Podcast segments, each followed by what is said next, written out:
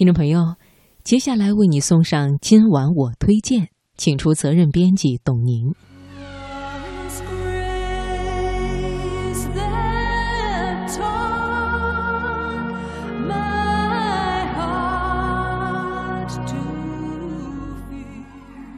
月色如水，春秋意境，品读天下，聆听永恒。请听今晚我推荐。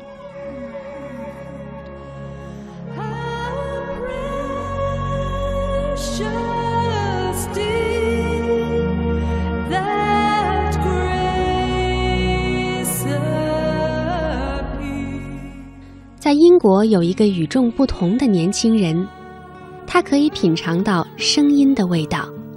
不同的声音，就犹如冰淇淋、香醇的葡萄酒，或是松露巧克力一般美味。也许这太不可思议了，但又是真实存在的。它来自于詹姆士·万纳顿独特的联觉能力。今晚我推荐来分享文章：品尝声音味道的青年。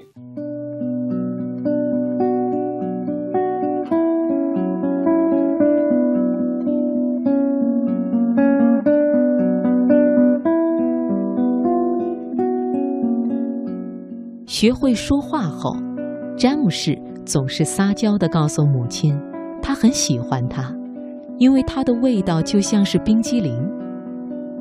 父亲听到以后也好奇地问自己是什么味道，詹姆士就会撅起小嘴，说父亲的味道就像是过期的豌豆。父母并未觉得詹姆士有什么异常，可是这种情况。越来越多。十岁那年的一天，詹姆士在做作业，母亲在旁边给他削铅笔。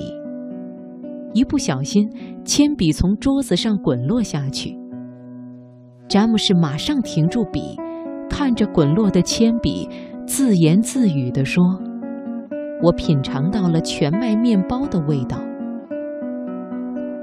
母亲一愣。觉得这些味道严重分散了詹姆士的注意力，就带他去看了医生。医生的诊断结果未见异常，认为那只是小孩子在成长过程中的丰富想象力而已。父母放心了，但是詹姆士的状况却越发严重。上历史课时。他听到无头皇后安妮·柏林的名字，竟然不由自主地说道：“我尝到了充满汁水的梨子的味道。”老师和同学们都愣住了，不知道詹姆士说的是什么。老师警告他上课要认真听讲。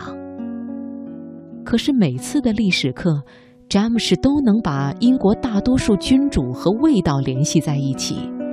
这让他轻而易举地记住了别的同学花费很多时间都背不下来的历史事件，所以他的历史成绩总是名列前茅。可是同学们知道他这种特殊的记忆方法，都觉得这不可能，他只是在吸引别人的注意。随着年龄的增长，詹姆士每次听到别人的名字，就会感受到不同的味道。选择朋友时，也是根据自己对别人名字的味觉来决定。就像睡在他上铺的同学，因为让他品尝到香脆的薯片的味道，而成为了他的好朋友；他的同桌让他品尝到了香醇的葡萄酒的味道，成了他的女朋友。不仅如此，初入职场的詹姆士也是靠味道来记住上班的路。他觉得自己的上班路线就像是一个菜谱，以果酱三明治开始，到品尝到松露巧克力时，就到了公司。中途路过的牛津广场的味道就像是蛋糕。这个菜谱不仅让詹姆士轻易记住了前行的路线，就是不小心走错了方向，也会及时提醒他，因为记忆中他要向北。那个方向的味道会变成培根，如果不是，就证明走错了。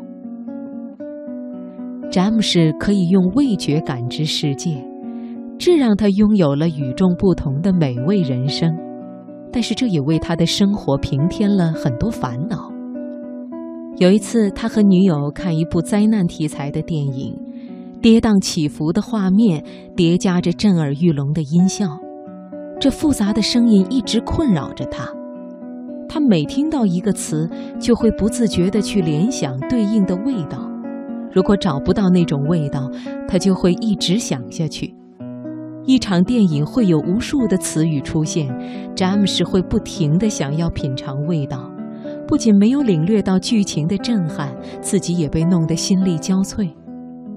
在痛苦万分的情况下，詹姆士到医院接受核磁共振检查，结果让他极其意外：他的脑内组织处理听觉和味觉的部分存在着一种特殊的联系，也就是混合两种感官的联觉能力。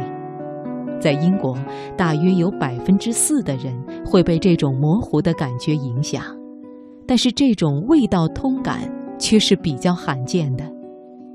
这种联觉能力给詹姆士带来麻烦，可是又像是呼吸一样自然不可或缺。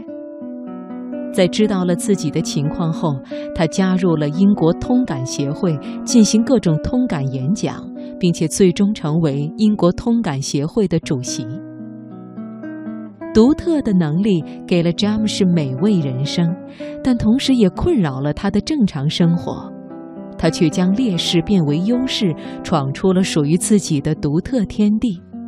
其实，生命中的机遇对于每个人都是公平的，没有尝试就没有成功。